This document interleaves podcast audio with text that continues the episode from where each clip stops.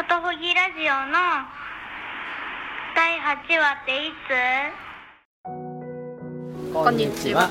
聖子です。福田圭です。勝った負けたじゃないんだよでおなじみのことほぎラジオ。なんでいつも笑うんですかここで。始まります。ダメだこのラジオが配信されているのは7月9日金曜日満月です。はい。二十四節気だと少々ちょっと暑い。ちょっと暑い。はい。の時期ですね。はい。はい。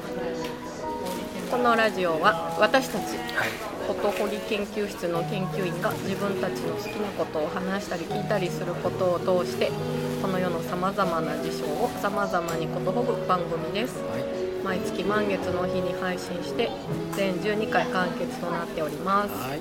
はい。では今日も。今日もよろしくお願いします。ここは？また上の公園。また上の公園ですね。はい。今日の空模様は明るい雨。ですね。初めての雨ですよ。収録日に。ですか。そうなんですよ。そうですね。じゃあお天気恵まれてたんですね。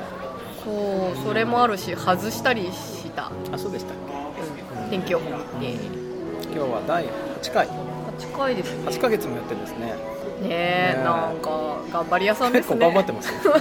秋っぽい福田圭としてはかなり頑張ってると思います。はい。あなんか、はい。その始めた頃にはねうあの梅雨の頃になったら、んうん。雨が降るのもやむを得ないっていう日も出てくるんだろうなって思ってたんですけど、ん。そんな日がとうとう来たって感じです。来ましたねはい。上野公園に面しているカフェ。うん。はい。ですね。はい。1分10円。あ1分10円、はい、35分からレンタル可能で 1時間に1回好きな飲み物が飲める。そういうことだったんですね。はは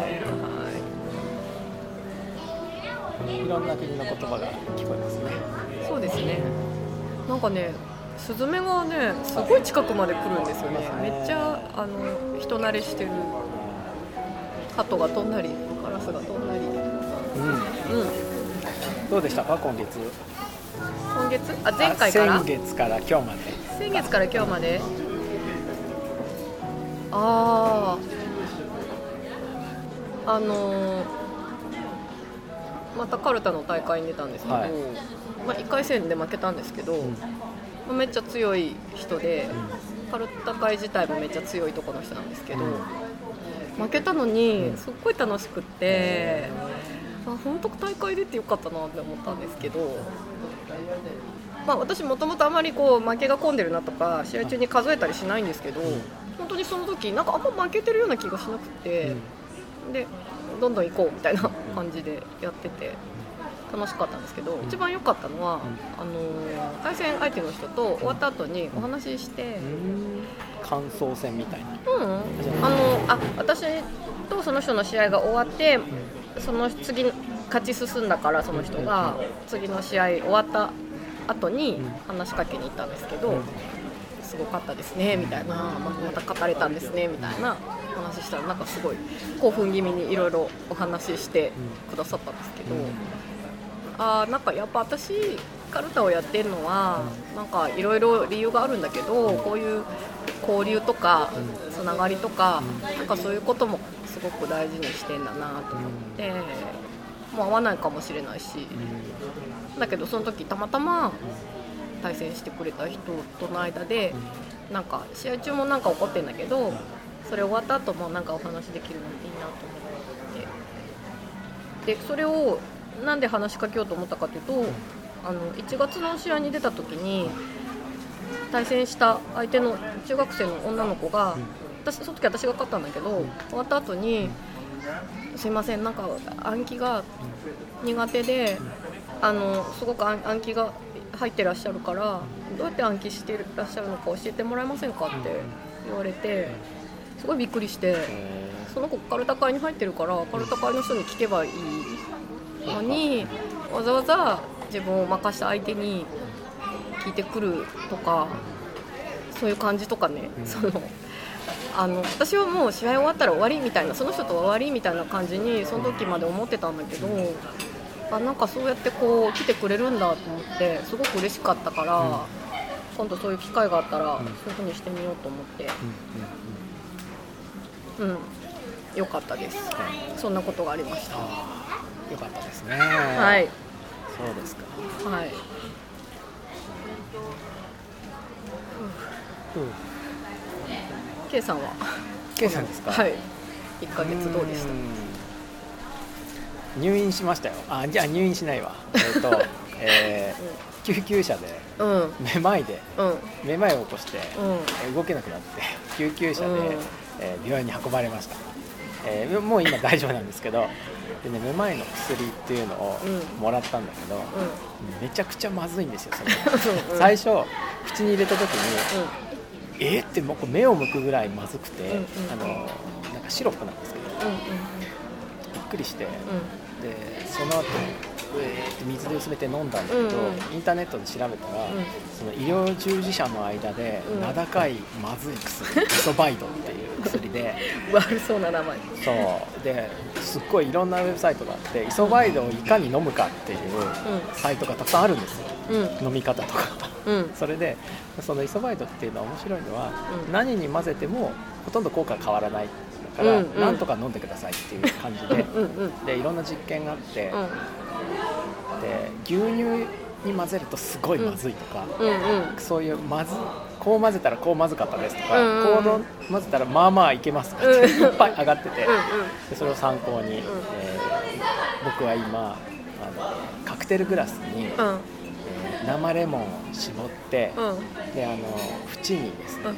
マルガリカクテルのマルガリータみたいにちょっと塩でアイシングみたいにして、うんうん。で、えーイソバイド入れて、う冷たく冷やした炭酸水で、うん。はい、ラブリーな感じで 毎日飲んでてちょっとね美味しくなったからね、うん。飲むの楽しみなんですよ。酸っぱい飲み物好きだから、うん。あうん。そうなんだ。うん。よかっでいやたよっしゃーっていう感じで、うんイソバイド飲みにくくて困ってる方は、おすすめです。は いですね。あとそうだからめまいを起こしちゃったから、うん。あのなんか番外編撮ろうかって言ってたんですけど、うん。撮れなかったんですよねそうですね。何もしなかったですね何もしなかったんで。でちょっとやろうかなと思ってた企画をはい。温め直して、はい。えー今日にはいつながってるっていううん。感じですかね、そうですね。うん。うん。うん。はい。はい。そんな一月でした。ああとねうん。お皿洗いを始めました。あそうだそうだ。はい。小鳥食堂っていう、うんうん。神宮前にあるうん。小さなお昼ご飯を出してくれるお店で、えー毎日あ毎日じゃないね月曜火曜木曜金曜、うんうん。えー1時から2時の間お皿洗いをしてるので、うん。えーぜひ見物に来てほしい。はいはい。ご飯がとっても美味しい。美味しいですよですよね。はい。のんちゃんという店主。店主。が、はい、美味しいご飯を作って、僕は本当に皿を洗ってるだけなんですけど。本当に皿を洗って本当に皿を洗ってるだけなんだけど。あの来ていただくとおしゃべりもできるので、あそうね。はあそっか。んなんか、K さんあの K さんとお話できるみたいな感じなんだ。いあの K さん。あのことほぎラジオで有名な。そうそうそう。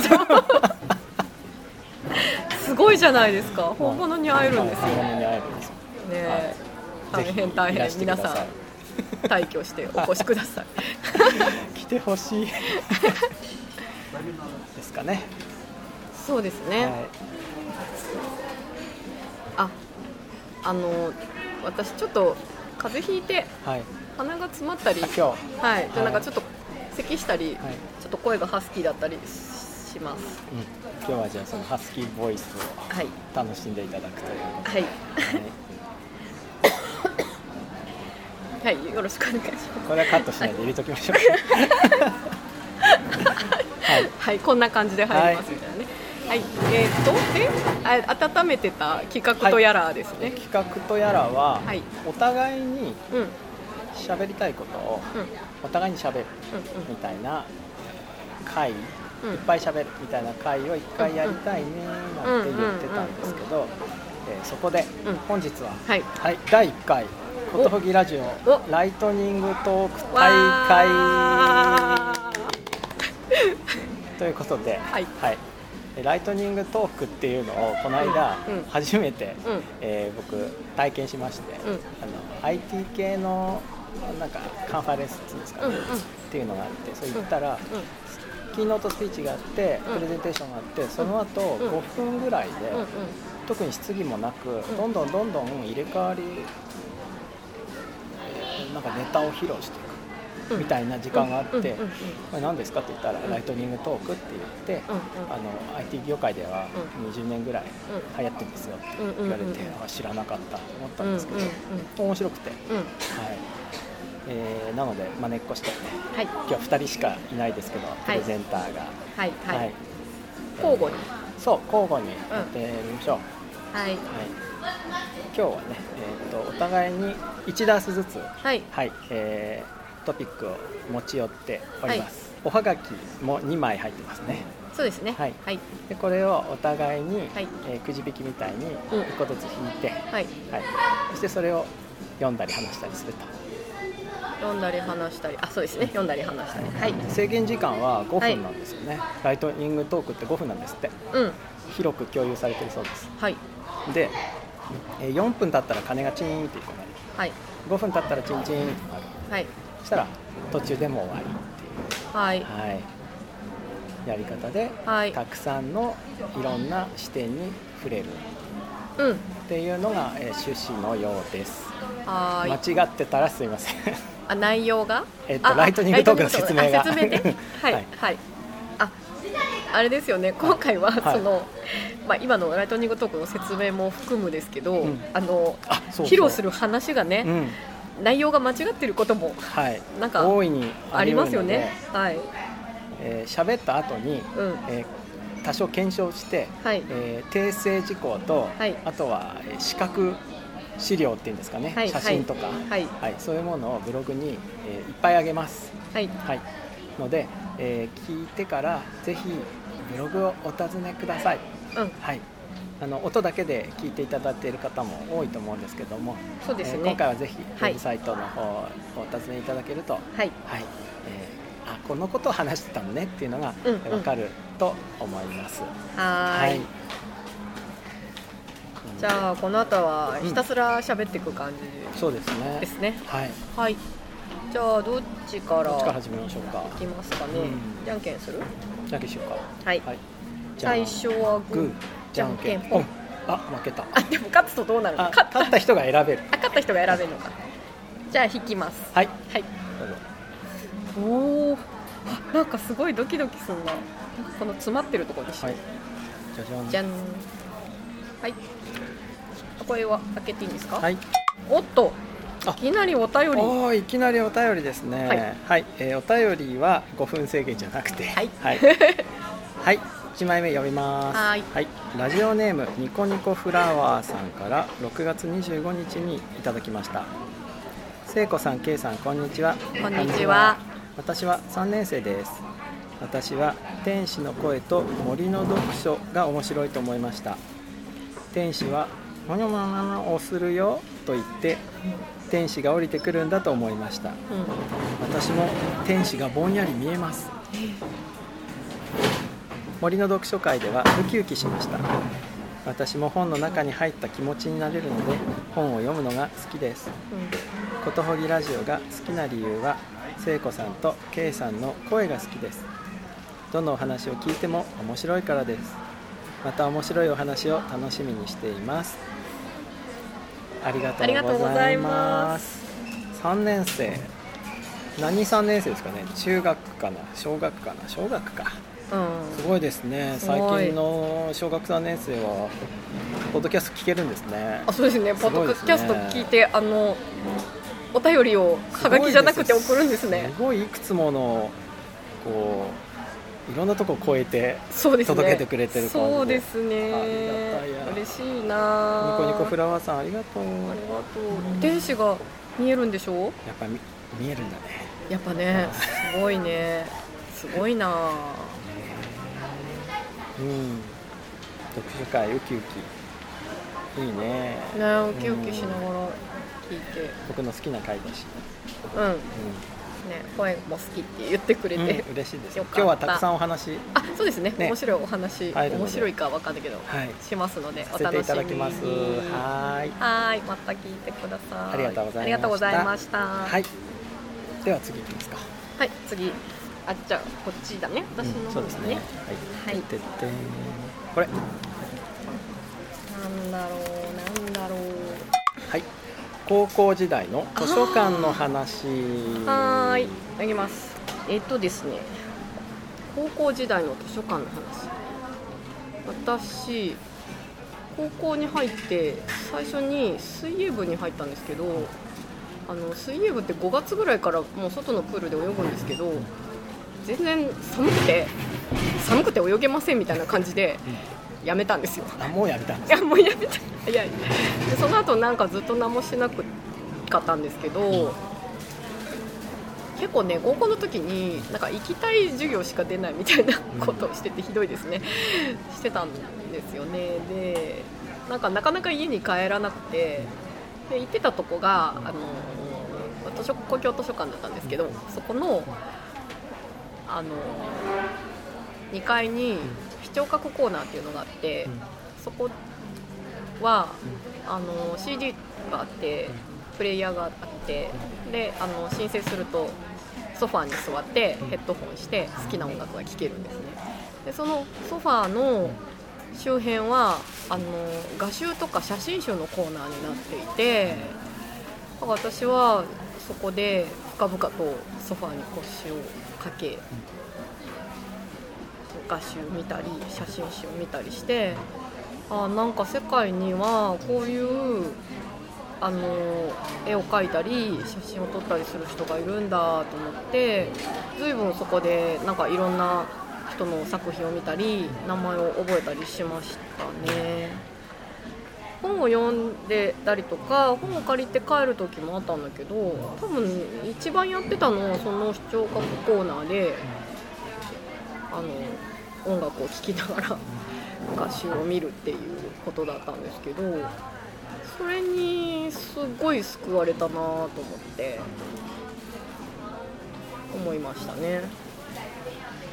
で高校の高校にも図書室あってで司書さんもちゃんといたんですねその時ねで図書委員になるとその司書さんと仲良くなれるんだけど私あんまそういうのしなくてやす昼休みとかに友達と行って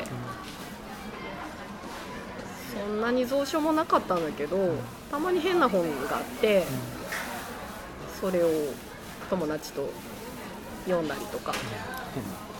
変なんっていうのはね あのえっ、と家畜人ヤプーって知ってます、うんうん。有名人間椅子でしたっけ？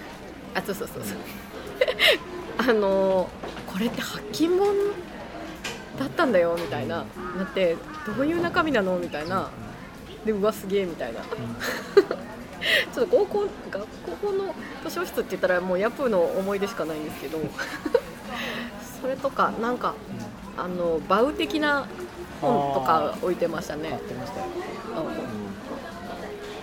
だからちゃんと本読んでたのかっていう感じなんですけど、うん、なんかその図書館とかうん。図書室とかっていうのはすごくこう守られた場所で、えーそこでなんかどう何考えててもいいし、そのうるさくしたりとか、他の人の邪魔したりとかしなければ、なんかいていい場所で。そういうのがその時期にはすごいありがたかったんですよね、うん。私。うん、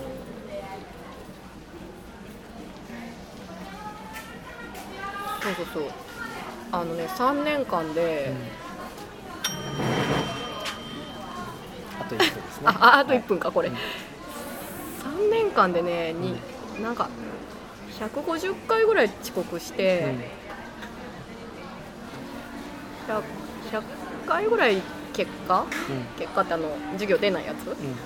とかしてて。うん。あ朝起きてうん。なんか気が乗らないとうん午前中寝て昼から行くとか午前中とりあえず行くけど午後はだるいからあの本当は電車で40分ぐらいかかるんだけど、歩いて2時間ぐらいかけて家帰ったりとかしてて、なんかそんな高校時代だったな。だからね今もう図書館は最後の最後はなんかね守ってもらえる場所っていう感じですごく信頼してるんですね。だからあのまあ誰にとっても開かれててなんか知がたくさん詰まってる。はい、はい。ありがとうございました。はい、はい。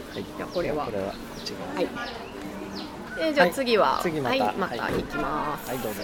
はい、じゃあ端っこにしよう。はい。ヒューマンインターフェースの話。笑ってる。ヒューマンインターフェースの話ですか、うん。はい。はい。じゃあ始めましょうかね。はい。はい、えーヒューマンインターフェースの話。うん。これね今年の9月うからあの東洋大学っていうところでんはい。ヒューマンインターフェースっていう、うん。えー大学のね授業をこう預かることになったんですよ、うんで、えー、と週に1回90分をうん。15週かな。うんやるっていうところで。うんでヒューマンインターフェースっていうのは要は人間とインターって間っうんうんていう意味なの。人間と何かの間に立つうん。仕組みうん。みたいなもの全般なんですね。うん。ですごい狭い範囲で言うとヒューマンインターフェースっていうのは大体機械と人間の間にあるものが結構有名でうん。例えば自動車を運転するためのうん。インターフェースはうん。ハンドルとん。アクセルとブレーキうん。あとギアうん。だし例えば自動車のドアを開けるためには取っ手っていうインターフェースだったりとかあのそういう感じですよね、えっと、駅で切符買う時に昔は駅員さんに、えーどこどこまでの切符くださいって言ってたけれども今は機械に向かってボタンを押したりするんですよああいう機械に何かを頼む方法っていうのを、まあ狭くはうん。ヒューマンインターフェースって言っててで最近はスマホとかパソコンとかタブレットとうん。かああいうのがあるんでそういうコンピューターのあの操作画面のことを、えーさらに狭くヒューマンインターフェースっていうことが多いです。はい。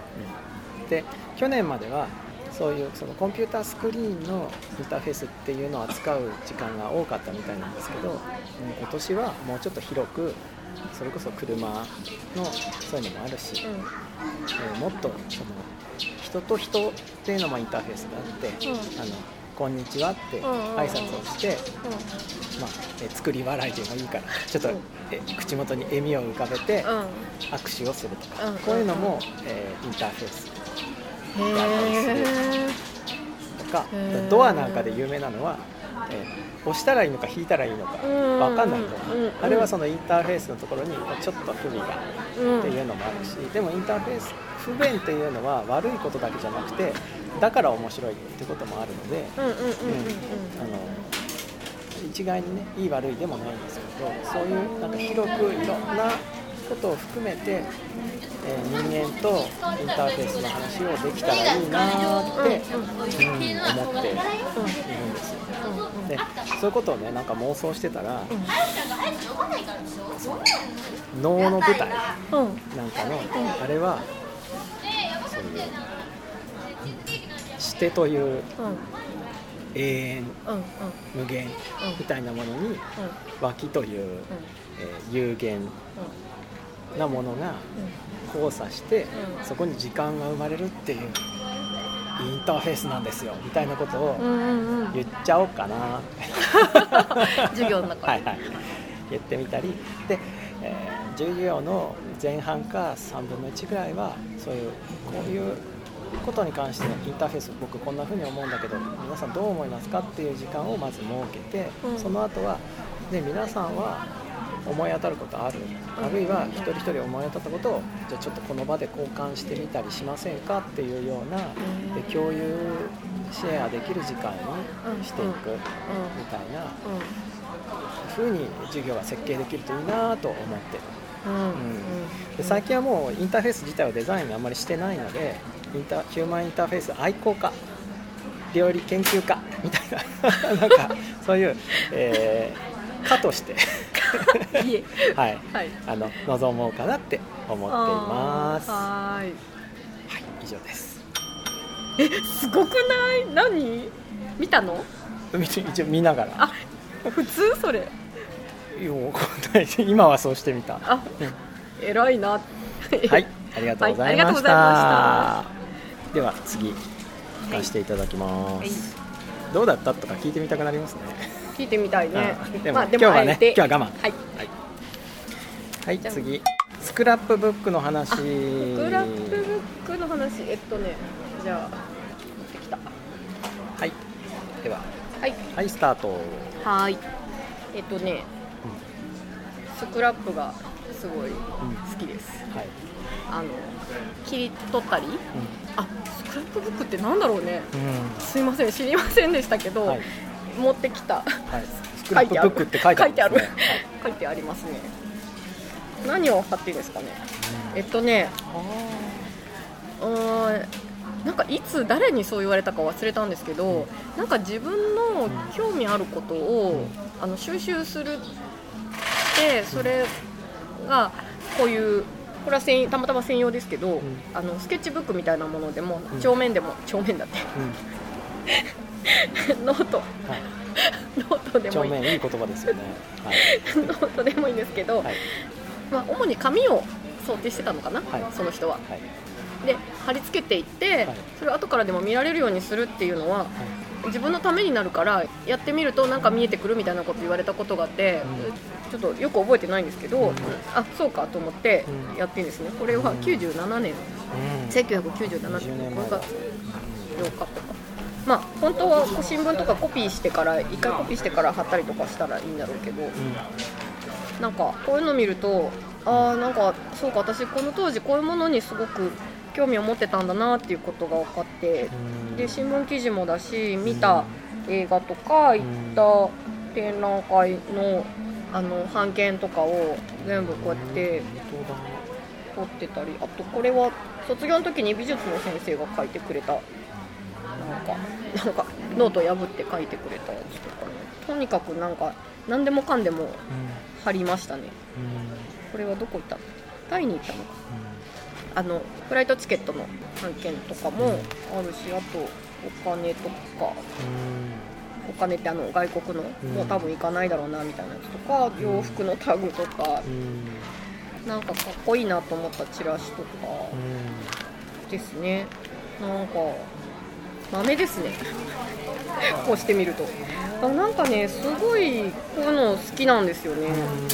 でそれがなんかあ写真もあるな。お新しい。今だとこういうのってもっとスキャンしてとか、うん。クラウドに保存してとかうなのかもしれないんだけど、ん。やっぱちょっとこのなんか物質的な感じとか、手触りとかにはやっぱかなわないそそこに体験がギューって閉じ込められてる感じがして、なんかそれを見れば何のことだかわかるっていうか、うん。うん。感じとかすごい好きだなと思ってこうやってなんかそんなに見返したりしないですけど、うん年に1回ぐらい、うん。ああなんかああそうそうそうみたいな感じで見たりしてるんですね今はあんまりこの版権を貼ったりみたいなことしなくて、結構捨ててたりとかするんですけど、うん。確かにな、まあ、何が見えたかってちょっとわからないけどこういうものの積み重ねによって自分が構成されてるんだっていうこととかがわかる。うーんなんだろうな。自分が何が好きかうん。知りたかったなと思ったうん。時は特にどういうものを選んで貼ってるかっていうのとか、うん、そうそうそうだな。なんかそういうものが多分なんか迷ったりした時の判断する時のになんかちょっと影響するんじゃないかなって今見返して思いましたね。だからあまあライフログとかっていうのかもしれないんだけどなんかそんなかっこいいもんじゃない。そんなことをこれがねいっぱいあるんですね。家にどのぐらいあるんですか？これさまあ捨てたりもしたから3冊ぐらいしか残ってないですけど、ありがとうございあました。りがとうございました。なんかすいませんちょっと疲れるね。うん。ぐわーってそこに行っちゃうから、うん。あのはってあここに戻ってあはいやります、はい。すいません。あそっか。だから次は私が喋んないからいいのか。そうですね。はい。はいあお便りですね。お便り。はい。読みますか？あいいですか？はい。はい。ラジオネームくみこさん。6月15日にいただいたお便りです。聖子さん、けいさん、こんにちは。こんにちは。こんにちは。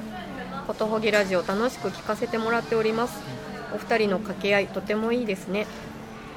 話しながら整ったり浮かび上がるといったライブ感はラジオならではで、お二人にとっても合っている表現なんだろうなと感じております。私は第6話で聖子さんが話してくださったスケッチ遠足の主催者です。聖子さんが楽しそうに話してくれたことそれが K さんの見えないものの声を聞く話に広がっていったこととてもエキサイティングでした私もそういうこと思ってたよとか思わず声が出てしまいましたそういうことを誰かが言語化したのを音声で聞くというのはとても新鮮でした。そしてスケッチ遠足が会話の一つの起点になったことがすごく嬉しかったです。取り上げていただいてありがとうございました。さてさてお二人に質問です。ラジオのタイトルになっている「ことほぐ」という言葉ですがこの言葉に出会ったのはいつでしたか？もしも記述でしたらすいません。実は私このラジオのタイトルで多分初めて知りました。もしかして国語や古文の時間とかに習ったこともあったかもしれませんが使ったことのない言葉でした。なので初めてことほぎラジオを聞く前にことほぐというワードをネットで調べてなんて良い言葉なんだと思ってからイヤホンを耳に差しました。言葉の花を送り合うような祝福の光が灯るようなすがすがしくて嬉しいイメージ。神々しくなりすぎない年中行事の良さみたいな人生に寄り添う感じでほっとする言葉だと私は感じています。とっても良い言葉を教えてくださってありがとうございます。私がしみじみとこの言葉を感じられたのはあれこれと経てこの年齢の今の私だからかもしれません。何かに初めて出会うことと同じぐらい言葉とか食べ物とかありふれたものに出会い直すことに喜びを感じるこの頃です。ことほぎラジオは出会い直すことにもすごく良さそうなラジオですよね。ここまで読んでくださってありがとうございます。次の満月を楽しみにしております。それではありがとうございました。嬉しいですね、うん。自分があの話した話のに出てきた人がうん。お便りをくれてるんですね、うん。ね。ご質問はい。いただいてそうですね。はいますことほぐうんという言葉に出会ったのはいつでしたか、うん。結構自分の中で大きくなったのは、えー何年か前にうん。うん結婚式の引き出物のうん。表にうん「寿」って書いてある「十」って書いてあるんですよ。うんうんうんなんで書いてあるのかな？と思ったことがあってうんうんうんうん。それを漢和辞典で調べたんですね。うん。で僕好きな漢和辞典があってうん。あの角川のね漢字源です、漢字源うん、これが、好きで,、はい。でこの漢字源はうん。いろいろ書いてあるんですけど、うん。その元どんなうん象形文字からできたかっていうのが割と丁寧に載ってるんですねうんうんうん。でその隣にあのファミリー。うん。ですかねこの漢字の仲間はこれみたいなのが載ってたりしてうんうんうんうん。そこがすごく面白いんですよ。うん。で寿のところを調べたらうん「えっと寿」っていう漢字の元は腰の曲がった老人がうん。田んぼのあぜ道の間をゆっくりゆっくり歩いてるっていううん象形文字なんですよ。でそれを「塔」って読むのかな。田んぼのあぜ道の間を今日もゆっくり腰が曲がってもまだゆっくり歩いてる人がいるっていう様自体がうん。もうめでたいよねうん。っていう風になっていうんうんて最初は本当にそういう意味だったんだけどそのうちそれがめでたいっていう意味にこう転化したらしいんですよ。祈祷の塔の半分のことになってるんですけど。で塔っていう言葉自体は今度はその長いっていう意味にもなってるんです。うん長くうん。長く引き伸ばされたものっていう風うになんかっていう意味を持って、でことほぐってあの祝うっていう字とか、呪うっていう字もうん同じ親戚みたいな字で,、であの示す辺っていうのはうん。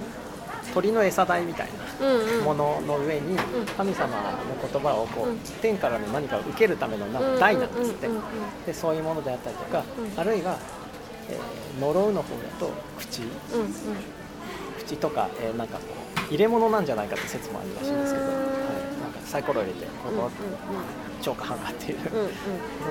まあ、そういうものに向かって、えーお祈りをしてるっていうのが、うん。その祝いとか呪いの元元の文字、うんうんうんうんで日本ではそれが祝ういいことの方が祝うになって、うん。悪いことを願うのが呪いの風になった。と、うんうんでもどっちにしろ、えー一生懸命話すっていうのはそういうえ祈るっていう意味なんだって、うんうんうんうん。うん。なんかそういうのをねなんか調べたことがありました、うん。それであの知ったんだよ。うんですごく僕はなんか呪いに興味があって、う。ん、呪ったり呪われたりするっていう心の動きにすごい興味があったんだけど、うん。なんかそれもあってあ呪いと祝いが裏表なんだって知ってその時にすごい印象深く、うんうんうん。自分の中に定着したんですよ。ね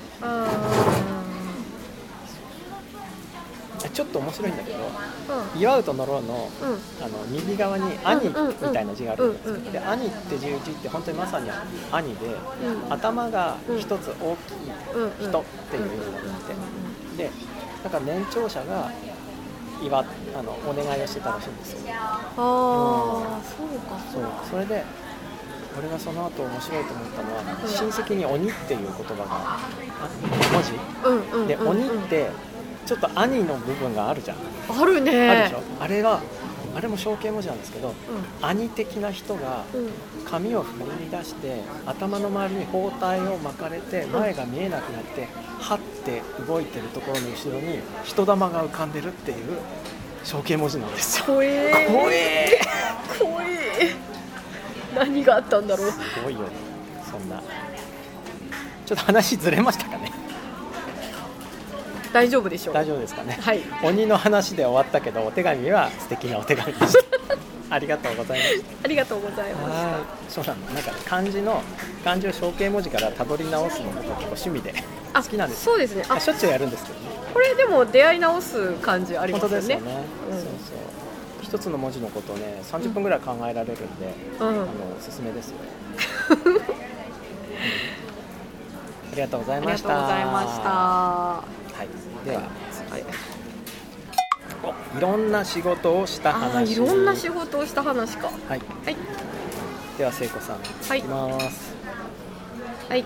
えっ、ー、とね仕事としてお金をもらって働いたのは多分高校2年生ぐらいが初めてだと思います、えー、と郵便局で年賀状の仕分けのアルバイトをしたのが最初なんですけど、なんかそこに始まりね数えてみたら、その仕事単位というよりもその職場単位で数えるとなんか30ぐらいの職場を経験してきたと思います、うん、でそれは別にあの、えっと、29回転職したとかそういうことではないんですけどなんかすっごい1日で終わるものとかも含めるとね結構ホールの仕事が好きなんですねレストランの大学生の時にイタリアンレストランで働いバイトしてたんですけど午後だけ午後と土日のお昼ランチタイムか。ランチタイムとディナータイムと両方あって行ってたんですけどなんかこうキビキビするのが好きですね。すごくね。なんか頼まれたものがた頼まれたように出せたりとかすごくいいタイミングでお皿を下げられたりとかあとお客さんとお話できたりとかあと料理の説明したりとかするのもすごい好きだったですね。あとはあのそのオープンするまでの間になんか玉ねぎの皮剥いたりとかパセリみじん切りにしてあの乾かしたりとかエビの背わた取ったりとかそういうああトマトのあの種を取ったりとかなんかそういう仕事もすごい好きでホールの仕事が好きなのと、あとはねコールセンターとかも結構やったんですけど、あのインバウンドもやったしアウトバウンドもやったし両方好きなんですけど私がなんかプライベートでかかってくる電話は結構取らないんですね。あんまり電話好きじゃなくてかかってくると1回は流すっていうか。で2回目かかってきたらしょうがないなみたいな感じで出るみたいなできるだけメールしてくださいみたいな感じなんですけど仕事だとなんかすごい全然できるんですけどあれすごい好きだったしあとはねなんかデータエントリーとかすごい好きで大体大好きなんですね。そうそういうのをもういろいろやって20代のえー、と23とか24とか25とかだったかな？ちょっと忘れたんですけど、仕事と仕事の合間に、12か月ぐらい間が空いた時に、なんか2か月後に来てくださいみたいになってその間どうしようかなと思って、まあ、旅行行きたかったけどお金もないし、どうしようかなと思った時になんかその、えっと、日替わりでいろんな職場に行く、つまりそのシフトに入れてたんだけど急に休みが入っちゃって困ったみたいな人の補充のためのに募集してるみたいなサイトに登録してでそこであのその日だけホールにサポートに行ったりとか初めて行くお店ですね、に行ったりとか1日だけあのディーラーさんの営業を車のこと何も知らないのに電話したりとか、あ今度はなんか新車出たんでとか なんか電話したりするのとかしてたんですけどもうねなんかあのホールって大体そのオペレーションを行って30分ぐらいなんかこういろいろやってるとそのお店に行ったことなくてもメニューとか全然分かんなくてもなんか動けるんですよね。なんかそういうのがすごい楽しかったなと思って、なんかすごい人見知りもするし、自分に別に自信があるわけじゃないんだけど、うん、そういうなんかこうなんかテキパキすることとか、うん、そのさっとそそこで起こってて要求されてることを掴みに行くみたいなこととか多分好きなんだろうなと思います。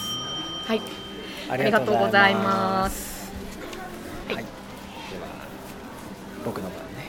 はい。じゃあこれで。はい。恋の話。恋の話ね。はい。はい。ありがとうございます。では、はい、恋の話ってまあ恋の話って書いてあるんだけど、うん、話がねあのメキシコから始まります。はい、はい、えっとね僕は高校2年の時に父親の都合っていうか、うん、えー、最初ね単身赴任で、うんうん、僕の父親がメキシコに出張したんですよ。数年っていう。駐在？駐在みたいな、うんうん、JICA のお手伝いに行ったんだけど。であの、ね、人工統計のコンピューターエンジニアなんですね、うんうん、それでその頃メキシコも人口ちょっと困ったことがあったので、うんうん、あの行ってお手伝いしてて、うんうん、で2年か3年って言ってたんだけど、うんうん、その間にメキシコでなんか超でかい地震があったんですよ、うん、それであの行方不明になっちゃって父親が。うん、だけど 旅行に行ってたから連絡がつかなかったっていうだけなんだけどそのお父さんが見つからない数日間の間に、うちのお母さん、うん、も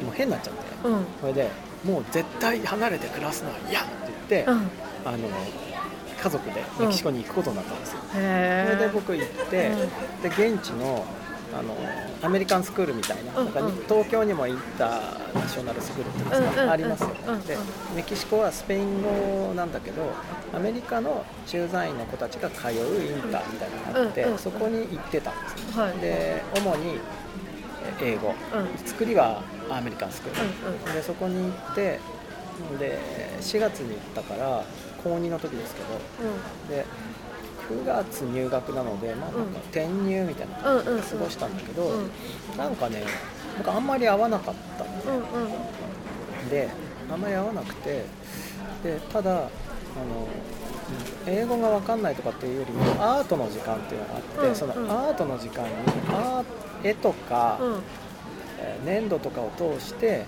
すごいいろんな国の人とか先生とかと、もう全然英語ではたどり着かないようなあの深さで分かり合ったっていう感じがしたんですすごく。それでね、うん、なんかあ俺なんかこっちでいいんじゃないかってその時は思って、うん、それでねメキシコしか見られないものをいっぱい見ようっていう、まあ、今から思うとちょっと半分言い訳っぽいんだけど、うん、でねその頃あのブレードランナーっていう映画があって、うんうんうん。ブレードランナーの中に出てくるタイレル社の,、うん。あのピラミッド型のビルっていうのは、うんうん。メキシコのねマヤあじゃあアステカのうん。遺跡のピラミッドをモデルにしてるんですよ、うんうん。でそのモデルになってるピラミッドがあるので、そこ行きたくて。うん。うんでまずアメリカンスクールに通うよりもタイレル社の元を見なきゃと思って、うんうんうん。であのねボロッボロの世界の歩き方が、うん。なんか代々日本人に伝わってて なんかもう中もね半分ぐらいないんだけど施設とか。それを見ながら一人で見に行ったんですよろくにスペイン語喋れない、うんすごい良くてその体験が、その後その別のページのマヤ遺跡っていうのを、あの点々と見て歩くことの方が俺の人生にプラスになるからどうかお父さん行かせてくださいって言って、うん毎回プレゼンをして、うん。毎回そっちに行くようになって、で学校もアメリカンスクールは9月に入学しないで、うん。えー休学してきた日本の高校に留年して戻るから、うその間、えっと、旅行させてくれって言って、旅行してきた。んですようん。でねタヒンエル・タヒンっていう古い遺跡があったんだけど、うん。その頃まだあんまり発掘されてなくて、うん。半分ジャングルに埋もれてるみたいな、うんうん。でそこに長距離バスで行って、うん。観光地化されてないから、ん。なんかずいぶん3時間ぐらい歩いてうん。行ったんですよ。途中スコールとか降ってきてへすごいあ雨に降られてその後うん。遺跡に着いて、うんうん。そしてなんだか雲の中を歩いてるような感じでピラミッドよじ登ったらわーって空が明けて、あのラピュタの表すシーンみたいな感じですげえと思ったんだけど、うん。でまた歩いて帰ってさ夜。で街の真ん中の噴水を見ながら夜、あの安宿からそれを見ながら一人かと思って、うんうん。その時に初めて誰かと過ごすっていうことにすごい心が動いて、うん。彼女欲しいと思ったんだよそれまで恋愛とか誰か他人と一緒にいるっていうことがよく分かんなかったんだけど、うんうん。その時に日本に戻ったら恋をしようってへ思った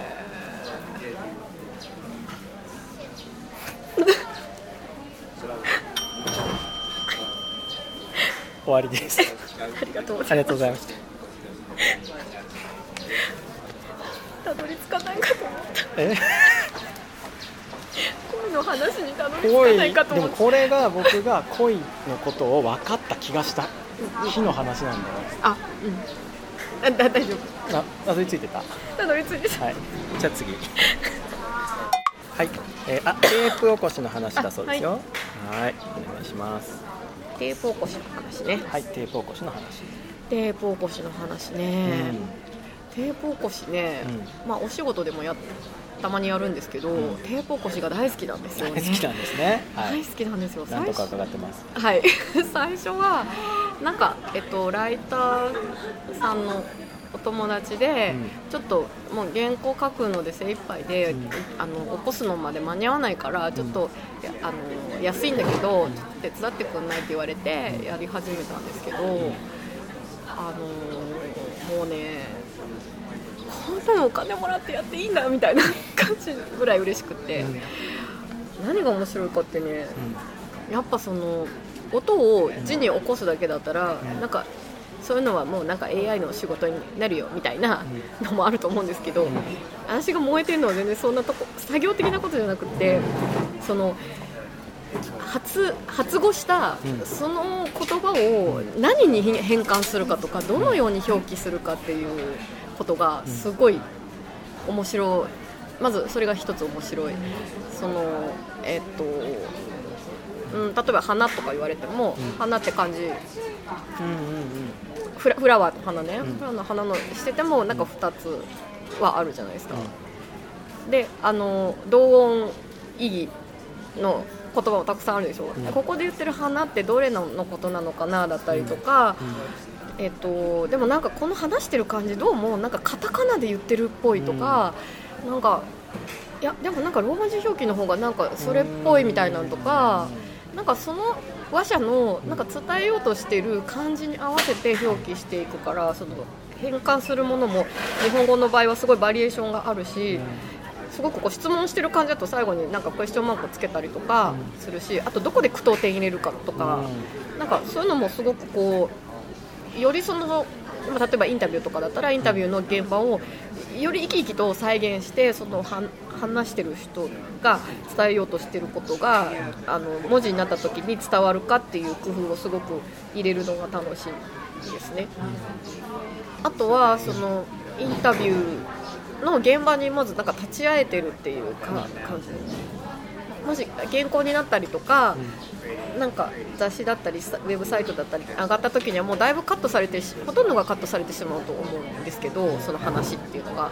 それがもう丸ごと全部聞かせてもらえるんだっていうのもあるしそのインタビューの中でなんかこう流れとか、えっとインタビューとインタビューイーとの間のなんか関係の変化とか、あさっきのこの話が今こここういう風にしてつながっていたんだとか、あそこであの質問を入れなければきっと全然違う方向になっていただろうなとかなんかそういうのをなんかまるで隣で聞かせてもらってるかのように感じられるっていうのもすごくなんかダイナミックだなと思って、うん、そうそうそう。ですね。うん。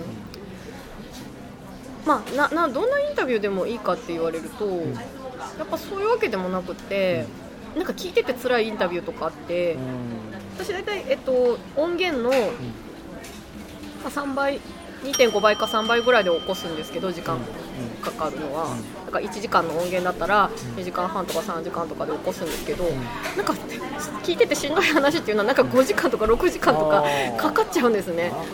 長くなっちゃうんですよ。もうなんか聞いてられないから、ななんかああみたいな感じで集中できない、うん、そうそうそう。っていう感じとかあってなんかいろいろだなと思うんですけど、ああとねその話聞いてるとすごいビジュアルが浮かんでくるんですよ、そのどういう部屋で、どういう相手の顔とか全然わかんないんだけどすごい声の感じから、もうありありとその人のなんか姿あ？なんか顔とか着てるものとか、なんか髪はこのぐらいでとか、気持ち悪い話なんですけど、なんかどういう部屋でとか、なんか時間帯はいつぐらいでとか、周りにどういう人があってどういうものが置いてってみたいなのがなんかこうわーって見えるような感じがして、なんか物によってはすごいありありとしてて、なんかねそういう感じにうわーって入っちゃうんですね。ありがとうございました。ありがとうございました。はい。はい。はいああこれはタイトル何っていうこれはタイトルは日常が変化する。日常が変化する。する話。はい。じゃあお願いします、はい。これはですね僕が小学校から中学校の中間ぐらいの時に、うん、なんかずっと思ってた妄想っていうか、うん、あの誰にも見られてない場所っていうのはあるのかっていうことを、中学生っぽいあの 思ってたんですよ。あのそれをね今こう見てる部分にはものがねたくさんあるんだけど自分の後ろ側とかこのテーブルの下の向こう側の部分ってあるのか？な、ないんじゃないのって、なぜかねすごく思ってた時期があったの、でそのないところっていうのはどうなってんだろうっていうのをなぜか僕は砂漠があると思ったんでうん、青い毛の生えた獣が、まあのんびり暮らしてるんですよ。でそこをさっとこう見ると、うん、そこそこがささっと、えー、テーブルになったりするみたいな。ね、道路になったりとか、っていうふうに思いながら、あの中学校歩いて30分ぐらいかかるんですよ、うんうん、その間中あの僕から見えてないあのお店の裏側は多分こうなってるとか、うんうん、あここからあそこは相当見えないから相当広い砂漠があるぞとか、うんうん、なんかそういうこと妄想しながらね、うん、歩ってたんです、うん、ででもちらっと見えるかもみたいな感じで、うん、こうカーテンをすごい勢いでパッてめくって、うん、ちらっと砂漠が見えるんじゃないかとかやったんだけど、見えたことはあんまなくてあんまとか全然なくて。てうん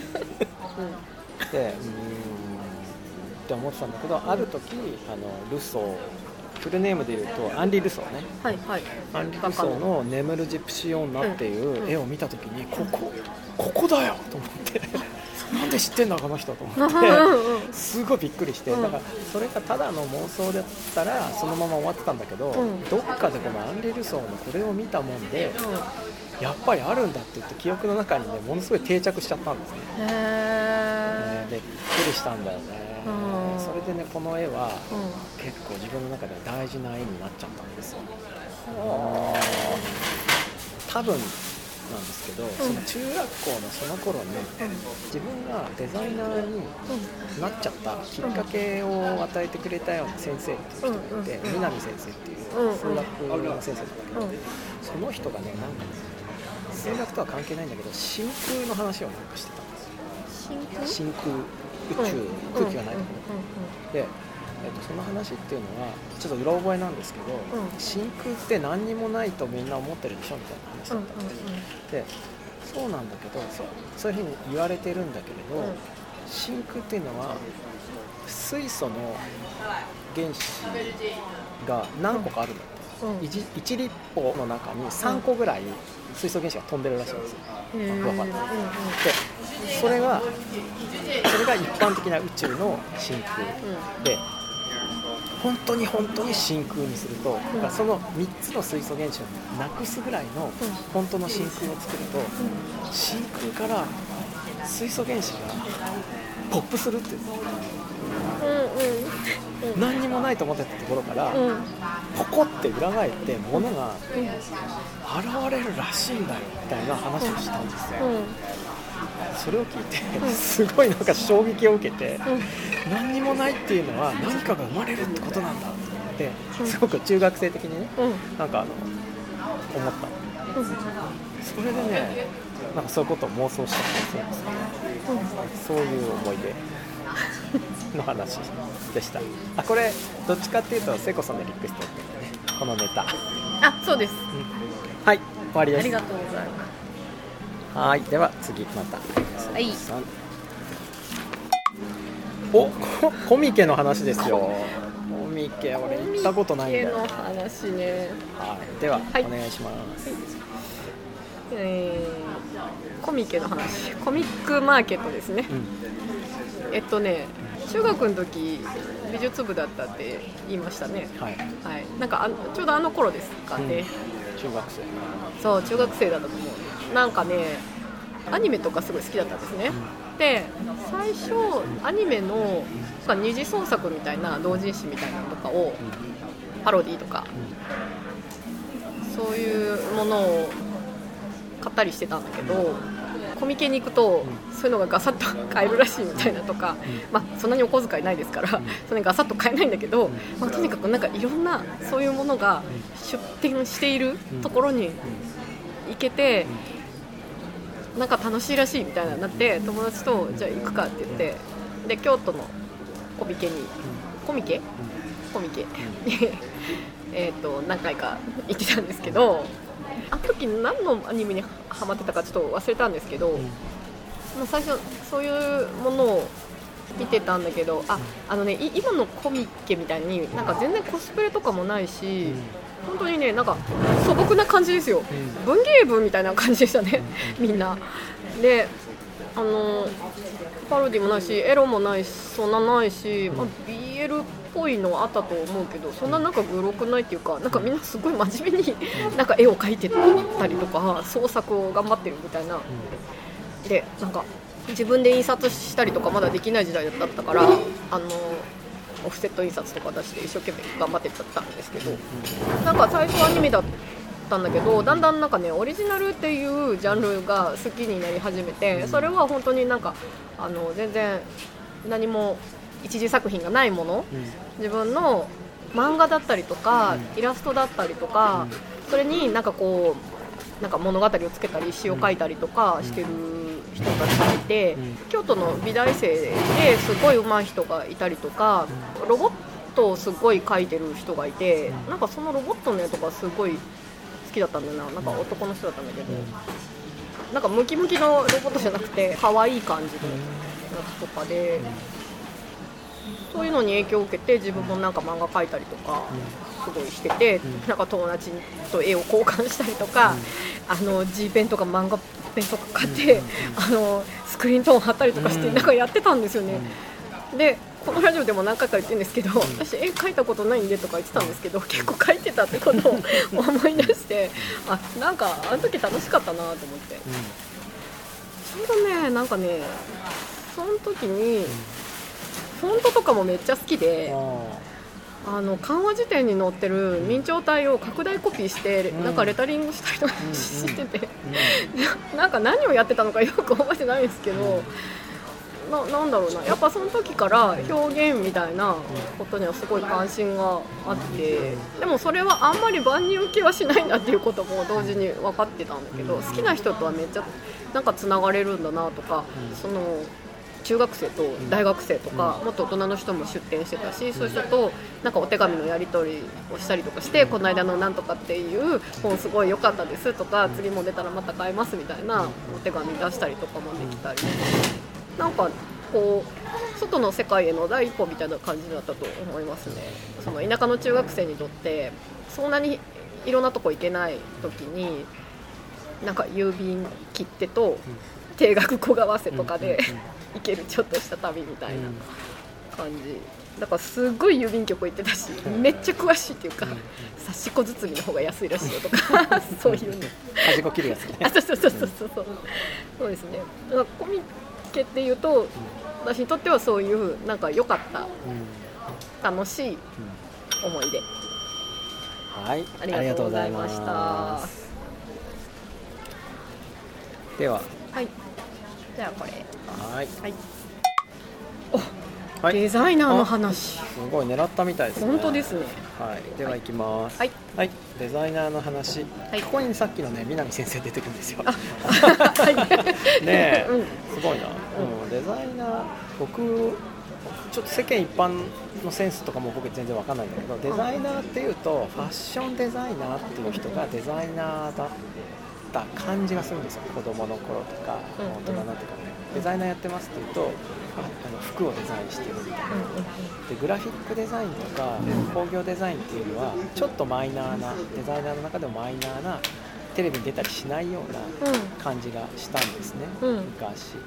その前に知ってたのが僕はあのメカデザキャラデザですよ。アニメの、うんうん。で僕ね世代的にはね宇宙戦艦ヤマト世代なんですよ最初のヤマトが、えーと放映された時がまだ小学校上がってないの。であのハイジの裏番組でさ妹と一周ごとに見てた。んうんでその中に出てくるメカとかキャラとかをデザインしている松本零士っていう人がいてその人が僕の生涯初デザイナーなんですね。うんなのでそれはめちゃくちゃでかくて。うんうん。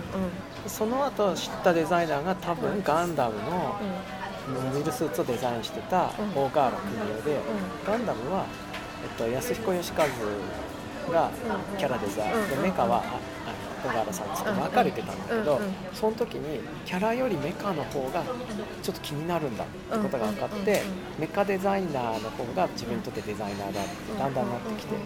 でその後ねなんかそのプラモ雑誌みたいなやつの中でうん。お兄さんたちがすっごい褒めてるうん。さっきのブレードランナーですよ。はいはいはい。ブレードランナーの美術と乗り物をデザインしてたシドミードっていう人を知って絵描きさんでね絵も超かっこよくてうんおすげえと思って。うんうん。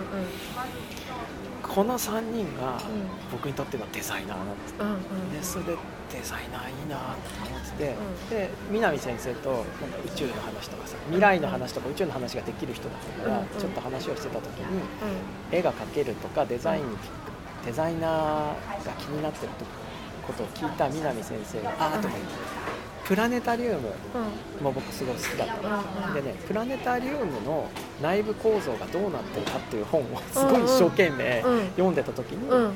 南先生が声をかけてくれて、でこういうの好きなのかって言って、だったら工業デザインをやったらいいってその時言ったんですよ、うん。それがメカデザインキャラデザインの第3のデザイナーが工業デザイナーだっただからあのなんとなくね子供心にアニメのメカとかキャラとかっていうのはうん。特別な漫画家ぐらいの人じゃないとできない誰でもなれるとは思わなかった、だけどなんかその時南先生が工業デザイナーはお前数学も得意だしあのやったらなれるよみたいなことを言って初めてなれそうなデザイナーっていうのがそこにひょっこり出てきたんですよそれでねあのあ将来デザイナーになれるかもって思っちゃったの。ね、でもまだ中学生でその後もう、うん。その時盛り上がっちゃったから、うん。あのお父さんとかお母さんがね、あの僕千葉の子なんだけど、うん。東京の私立の学校に、ん。そういう絵とかデザインがを高校から教えてくれるとこがあるから、うん。行かしてほしいって言ったら、うん。そんなねでそういう絵の学校に行ったってね、映画館の看板書きにしかなれないから、ん。だから普通科に行ってくれってそう言われて、うん。でえーとか思ったんだけど、うん。まあ、私立だしうん。なんか、その時はうやむやになったんだけど、うんうん。その時のその行きたい方向に行けなかったっていう体験がその後の自分のバネになったっていうへうん。でも大学行ったらインタラクションデザインっていうのが領域としてこれからちゃんとあるんじゃないかっていうふうになってきて、アニメとかのねあのなんかレーダーの画面とかああいうのも熱いなと思ってたんでよしこれやろうでうんうん。インタラクションデザイナーになりましたっていうはあはい以上です、ありがとうございます。はいでは聖子さんの前半最後。はい。はい映写の話これ来た。来たいいですよ。はい、うん。はい。はいお願はいい、します、よろしくお願いします。映写の話ですね。うん。映写ってあれですよ。映画を映す映写ですよ。あのまあいろんな仕事をやった話の一つなんですけど、大学出て3個目ぐらいの仕事かな。映画館に就職して、うん。最初なんか就職してたの？就職ですよ。あでもあの就職活動とかじゃなくて、卒業した年の12月に初めて正社員で入社したんですけど、映画館のなんかバックオフィスのフロアマネージャーみたいな仕事だったんですけど、とりあえず現場を全部あの知っとかなきゃいけないからって言って、えっと、最初コンセッションに入ってたん。だああなんだ売店？えそうそうそうコンセッション入ってて、でもなんか映写やりたいなと思って本当はもうちょっといなきゃいけなかったんだけど映写やりたいですって言って映写やらせてもらったんですよ。それが23とかだったかな？の時だったんですけど全然機械とかわからないんですね私。だけど映写技師さんが5人とかいたのかな、ん。でみんななんか教えてくれて、こういう風にしたら映画かかるのかってその頃フィルムでしかなかったですから、フィルムをかけてたんだけどまず配給会社からフィルムが届く時って、えっと、このぐらいのな何センチぐらいかな？カンカンに。ねそうカンカンに入ってくるんですけどそれが5巻とか6巻とか、うん。まあ、長いのだともっとありますけどそれをなんかフィルムをつなぐ作業から始まるんですね。で映写機っていうのは2台あって大きいリールにフィルムをつないで途中までそれで映写してで途中で切り替わって次の映写機になるんです。で昔は手動で切り映写機の切り替えはやってたんだけどその時はまあ自動全自動だったから自動で切り替えられるんですけどフィルムをつなぐ作業とかそれ専用の台があったりとかしてあとフィルムを映写機にかける作業とかもすごい好きだったし映写機を掃除する仕事も好きだったんですけどやっぱ一番好きだったのは、えっと、初日の初回の一番最初の映写の時って立ち会うんですけど、えっと、ピントを合わせるとか、まあ、まずその映写事故がないようになんかみんなあの当たり前みたいにあの時間になったら絵が映って音が出て暗くなってっていうのが当たり前なんじゃないですか、ん。でそれが起こるのが事故で、ん。なんかそうならないように、あの全部チェックをして、ちゃんと予定通りにかかるようにしなきゃいけないんですけど、でまずそのなんかそこに緊緊張感もあったし、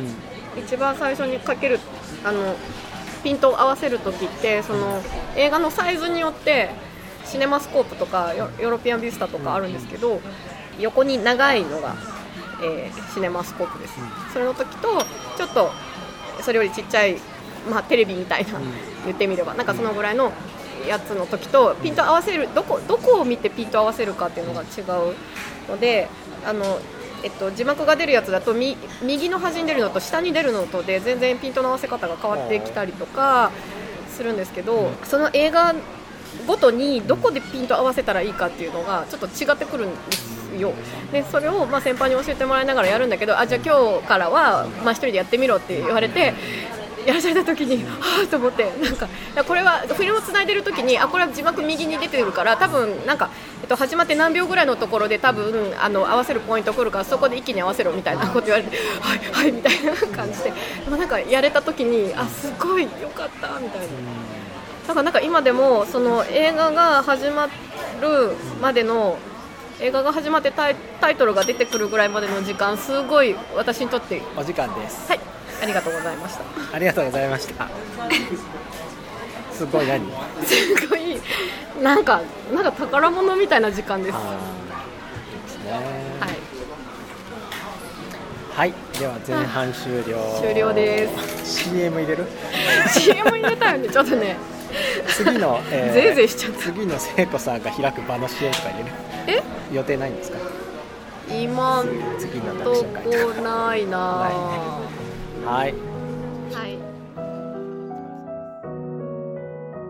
長くなりましたのでここで一旦休憩です。後半も同時に配信していますので合わせてお楽しみください。